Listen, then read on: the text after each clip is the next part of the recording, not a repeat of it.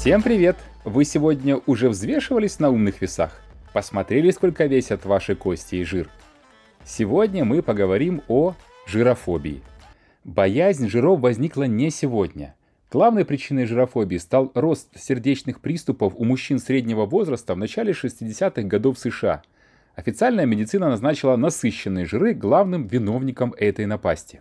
Против жиров ополчился доктор Ансель Кис, очень известный в то время американский физиолог. В его книгах и статьях научно доказывалось, что жир следует исключить из рациона. Теперь-то мы знаем, что он ошибался.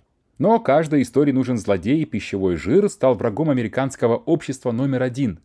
В далеком 1961 году Американская кардиологическая ассоциация выпустила первые в мире рекомендации, в которых советовала сократить общее содержание жира и вместо яиц и мяса начать есть хлеб и макароны. Однако компания против жира не ограничилась сердечно-сосудистыми заболеваниями. Пищевой жир обвинили почти во всех грехах. Он приводит к ожирению, он влечет за собой повышение уровня холестерина, он вызывает сердечные болезни. Вероятно, он также являлся причиной плохого запаха изо рта, выпадения волос или порезов бумагой. Не было реальных доказательств того, что пищевой жир, который люди потребляют с тех пор, как они стали людьми, наносил вред. Однако на самом деле это не имело значения, поскольку весь научный мир уже начал придерживаться принципа «жир – это плохо». Теперь-то мы знаем, что весь научный мир тех времен ошибался. Простая схема жиры, холестерин, забитые бляшками сосуды, больное сердце неверна.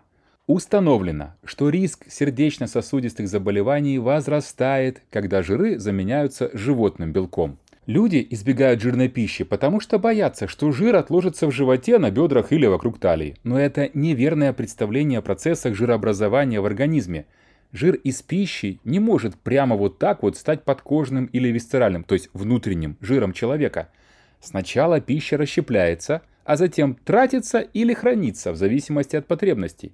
Накопить жир можно и не употребляя жирную пищу. Углеводы, особенно так называемые быстрые, приводят к ожирению быстрее жиров.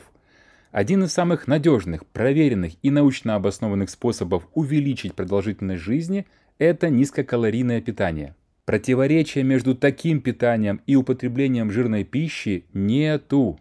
Итак, не бойтесь насыщенных жиров, бойтесь углеводов, макаронов и хлеба. Переходите на светлую сторону, на низкокалорийное и низкоинсулиновое питание. Да пребудут с нами насыщенные жиры. Спасибо за 3 минуты вашего внимания. До завтра.